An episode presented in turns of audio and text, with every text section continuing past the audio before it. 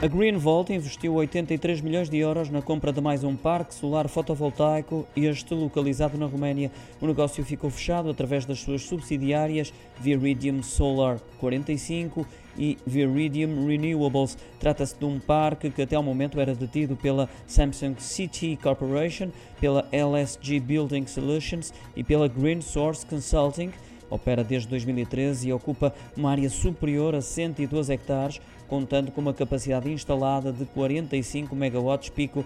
A empresa liderada por João Manso Neto pretende otimizar o retorno financeiro deste ativo, quer através do estabelecimento de um potencial acordo bilateral de venda da energia elétrica não regulada, quer através da otimização da gestão operacional do parque e do potencial de repowering a médio prazo deste ativo, pode ler-se no comunicado da Green Vault.